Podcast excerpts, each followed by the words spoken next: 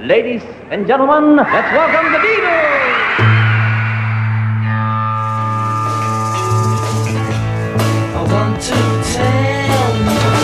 About the Beatles, der Podcast zu den Fab Four mit Malte Asmus. It's great, it's sold, it's the bloody Beatles, shut up. Er durfte den Traum leben, den Millionen Anfang der 60er Jahre und wohl auch heute noch träumen, einmal ein Beatle sein mit allem, was dazugehört. Ruhm, Pressetermine, Konzerte, jubelnde Fans und natürlich schmachtende und zu allem bereite Groupies. Für Jimmy Nicol ging dieser Traum am 3.6.1964 tatsächlich in Erfüllung. Elf Tage lang durfte er einer der Beatles sein. Kein fünftes Rad am Wagen, kein zusätzlicher Sessionmusiker, sondern für diese kurze Zeitspanne von nicht mal ganz zwei Wochen wirklich einer der vier auf der Bühne und daneben. Jimmy Nicol durfte nämlich den erkrankten Ringo acht Konzerte lang auf einer Tour vertreten, die die Beatles unter anderem bis nach Australien führte. Nichols Horizont erweiterte, ehe er dann trotz großer Pläne um, London and uh, they're fixing up a band for me and I do some television. wieder in der Versenkung verschwand. Hallo, mein Name ist Malte Asmus und heute erzähle ich euch bei I Want to Tell You About the Beatles die Geschichte von Jimmy Nicol, die Geschichte eines kurzzeitigen vierten Beatles, der mittlerweile wohl komplett vergessen wäre, gäbe es da nicht Jim Birkenstead, den Autor diverser Musikbücher, der ein Buch mit dem Titel Jimmy Nicol, The Beatle Who Vanished veröffentlichte. Aber ich erzähle euch am besten die Geschichte der Reihe nach. Sommer 1964. Die Beatlemania hat ihren Höhepunkt erreicht. Überall auf der Welt sind die Beatles mittlerweile umjubelte Stars. Großbritannien und Europa lagen ihnen sowieso schon zu Füßen. Die USA hatten sie zu Beginn des Jahres 64 im Sturm erobert. Jetzt galt es auch dem Rest der Welt die Aufwartung zu machen. Asien und vor allem auch Australien.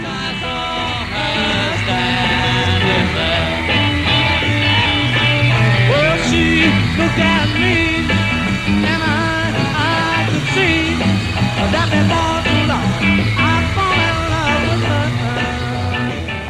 wie dem eben hier gehörten I Saw Her Standing There vom Album Please Please Me erschien bei Parlophone. Im Gepäck sollte es nun auf große Welttournee gehen. Doch da gab's plötzlich ein Problem. Über die letzten Monate, ja fast Jahre hatten die Beatles wie ein präzises Uhrwerk funktioniert. Sie waren von Termin zu Termin gehetzt, von Interview zu Interview, von Konzert zu Konzert, von Recording Session zu Recording Session, fast ohne Pause und fast auch ohne krank zu werden. Doch dann brach Ringo bei einem Fototermin plötzlich zusammen und musste in ein Krankenhaus eingeliefert werden. Die Diagnose schwere Mandelentzündung mit stark entzündeter Rachenschleimhaut. Die Ärzte verordneten für einige Tage strenge Bettruhe. Doch was sollten die Beatles jetzt machen? Einen Tag später sollten sie eigentlich auf Tour gehen. Die nächsten Konzerte und Termine in Dänemark, den Niederlanden, Hongkong und Australien waren fest gebucht und natürlich war alles bereits restlos ausverkauft. So eine Welttournee zu organisieren sei damals zudem auch noch extrem harte Arbeit gewesen, erklärte Autor Jim Birkenstadt in einem Interview mit US-Radiomoderator Eddie Winters. Alle Termine festzuzurren, die Tour auf die Beine zu stellen, das hatte Manager Brian Epstein nämlich ein halbes Jahr Vorbereitung gekostet. This was the first ever world tour. Everything back then, if you can believe it, were done by uh, mail. So you had to send letters all over the world and say, "We're planning to come here. You know, send me the promoter's agreement. Uh, let's have the let's line up the insurance in that country. Uh, George may need to rent a guitar in that city. Uh, I need two hotel rooms for the Beatles with two beds in each room. I need a suite outside for them to entertain. I need another suite next door for Neil Aspinall and Mal Evans, their helpers. All these little details made up uh, really hundreds of pages of letters. And he did travel to uh, Australia to make a deal with the promoter there. So he spent about a half a year putting all these contracts together, uh, working out when can the Beatles release songs or singles in those countries so that there's new attention drawn to them when they come, sell more tickets.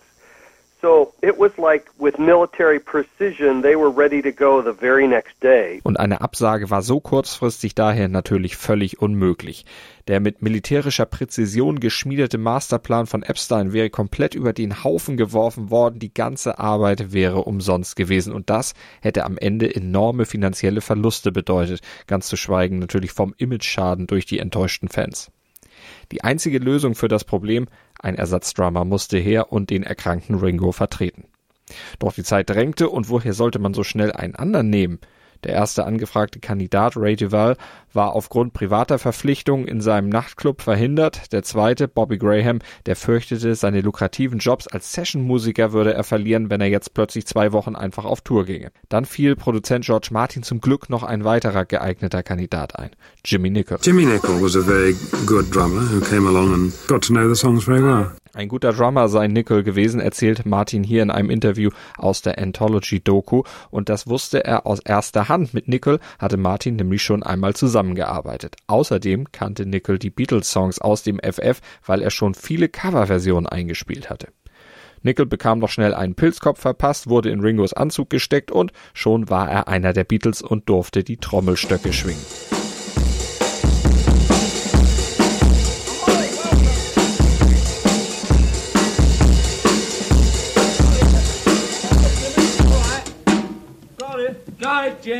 Aber doch so ganz einfach, wie es klang, war es dann doch nicht, denn während Paul und John gleich einverstanden waren, dass Jimmy Nickel einsprang, waren zunächst weder George Harrison noch Ringo Starr sonderlich begeistert von der Idee. Das hatte allerdings weniger mit Nickel selbst zu tun. George schmeckte nur nicht, dass einfach wieder mal über den Kopf der Beatles entschieden worden war und vom Management einfach verfügt wurde, Ringo fehlt, jetzt ist dann eben Jimmy dabei. Er fühlte sich schlichtweg übergangen. Und Ringo, ja, der lag im Krankenbett, futterte Eiscreme und fühlte sich einfach nur ausgebotet und auch ungeliebt und er hatte Angst um seinen Job. It was very strange and uh, you know because I was, wasn't well and they'd taken Jimmy Nichols and I thought they didn't love me anymore, you know, and all that stuff went through my head. Hintergrund dazu, Ringo war ja selbst überhaupt erst zu den Beatles gekommen, weil sein Vorgänger Pete Best auch einfach von heute auf morgen abgeschossen wurde. Ringo fürchtete nun, ihn könnte das gleiche Schicksal ereilen. Doch dem war natürlich nicht so. Keiner wollte Ringo aus der Band nehmen. Es mussten eben nur Verpflichtungen erfüllt werden. Und dazu brauchten die Beatles nun mal einen Ersatzmann. Dazu brauchten sie nun mal Jimmy Nicol. Und der wusste auch um seine Rolle, wie er hier im niederländischen TV auch klarstellt. Jimmy, whether you find it difficult to take over the role of Ringo. No, not really. No. As far as Ringo, I can never, um, I can never make up for what Ringo is, you know. Ringo ersetzen, das könne er natürlich dauerhaft nicht, aber zumindest seine Parts für eine gewisse Zeit übernehmen. Ob er das wirklich auch gut gemacht hat, das ist aus heutiger Sicht etwas schwer zu beurteilen. Es gibt zwar Bootlegs von den Australien-Auftritten auf dem Markt, aber diese Aufnahmen, die lassen kein wirklich verlässliches Urteil zum Drumspiel von Jimmy Nicol zu, denn die Drums, die waren bei den Shows in Australien gar nicht mit Mikros bestückt worden.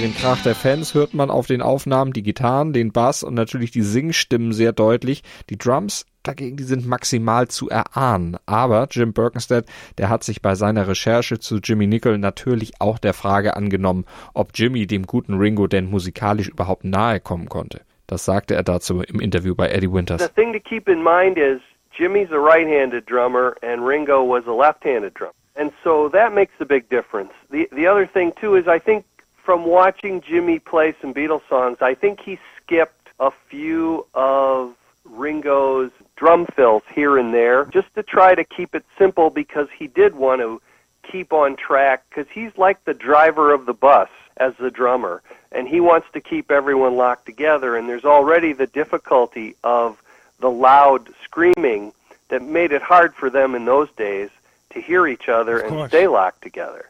So he simplified some of the work that Ringo did on the records for that reason. He also had a slightly different style. He used to hit the drums much harder than Ringo, and that comes through at least visually. It's hard with the quality of bootlegs and whatnot to really hear the difference, but he used to pop his seat up very high and he used to use his full arms and shoulders to bang on the uh, snare drums and, and the tom toms and the cymbals, whereas Ringo had very strong wrists and just used his wrists to keep the drumming rhythm going. So there's another difference, but you know, everybody has their own style, and then righty versus lefty. Nickel spielte also aus den Armen, Ringo vor allem mehr aus den Handgelenken. Der eine war rechts, der andere Linkshänder, zwei Drummer mit unterschiedlichen Stilen, aber für elf Tage funktionierte es dann doch ganz gut und Nickel genoss in dieser Zeit nicht nur die Bühnenauftritte, sondern natürlich auch die anderen Annehmlichkeiten des Lebens als Beatle. Folgendes Zitat ist von ihm überliefert. Am Tag vorher noch haben sich Frauen für mich kein bisschen interessiert, aber einen Tag später, als ich mit diesem Anzug und dem Haarschnitt zusammen mit Paul und John in der Limo saß, da wären sie gestorben, um mich überhaupt berühren zu dürfen. Doch so schnell wie sie gekommen war, war dann die plötzliche Beliebtheit bei den Frauen und auch die Zeit als Beatle für Nicole dann schon wieder vorbei. Ringo wurde gesund, stieß wieder zur Band und Nicole saß im Flieger zurück nach England und war weg. Heimlich, still und leise, ohne großes Aufheben darum zu machen. Er konnte sich noch nicht einmal von der Band verabschieden, denn als er aufbrechen musste, da schliefen die anderen drei noch und bescheiden wie Nickel war, wollte er die natürlich nicht bei ihrem Schönheitsschlaf stören. Am Flughafen überreichte ihm Manager Brian Epstein dann den vereinbarten Scheck über 500 britische Pfund und eine goldene Uhr und auf der war eingraviert von den Beatles und Brian Epstein für Jimmy mit Wertschätzung und Dankbarkeit. Das war's. Damit wurde Nickel dann wieder zurück in die Bedeutungslosigkeit entlassen und musikalisch sollte er mit seinen diversen späteren Bands auch keine nennenswerten Spuren mehr in der Musikwelt hinterlassen. 1965 war er pleite, seine Frau ließ sich von ihm scheiden, er zog wieder oben bei Mutti ein, hatte dann aber noch ein bewegtes berufliches Leben. Das ergaben die Nachforschungen von Jim Birkenstead. He became a producer. He worked in A&R developing acts for RCA. He recorded a number of albums with these bands that he played with and his own music. He did uh, live shows. He was on television all over Mexico. He was a teacher. He taught music. He had his own radio show. So he, he really had a remarkable career. It's just that once you're out of the, you know, international media's eye, people just assume you're sitting in a rocking chair. Und mehr darüber könnt ihr natürlich nachlesen im Buch von Jim Birkenstead, Jimmy Nickel, The Beatle Who Vanished. Angebote, seine Zeit bei den Beatles selbst gegen Geld auszuschlachten, zum Beispiel selbst ein Buch über diese elf Tage als Pilzkopf zu schreiben, lehnte Nickel stets ab. Und Auftreten in der Beatles-Doku Anthology wollte er auch nicht. Sag ihn einfach, ich bin tot, gab er seinem Sohn mit auf den Weg, der von Paul McCartney beauftragt worden war, Kontakt zu seinem Vater herzustellen. Wenn auch nicht in der Anthology, Nickel hinterließ trotzdem Spuren bei den Beatles, denn einer ihrer späteren Songs basierte auf einem Ausspruch Nichols. It's getting better It's Getting Better. Das soll Jimmy Nickel immer nach seinen Auftritten als Ringo-Ersatz erleichtert gesagt haben. Es wird besser. Er finde sich immer besser im Zusammenspiel mit der Band und auch mit der Beatlemania zurecht. Und dieser Satz, der fiel Paul wieder ein, als er während des Schreibprozesses für das Pepper-Album mit seinem Hund Martha spazieren ging. It's getting better, murmelte Paul angeblich vor sich hin, meinte den allmählich einsetzenden Frühling und dann lachte er, erinnerte sich an Nickel zurück, den Urheber dieses Ausspruchs und geboren war die Songidee für It's Getting Better.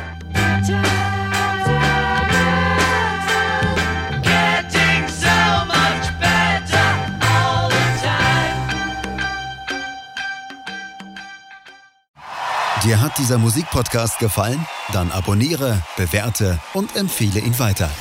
Mein Musikpodcast.de, Deutschlands erstes Musikpodcast-Portal.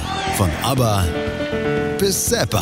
Hast du selber einen Musikpodcast und willst ihn bei uns kostenlos hosten? Klicke einfach meinmusikpodcast.de slash meine-podcasts.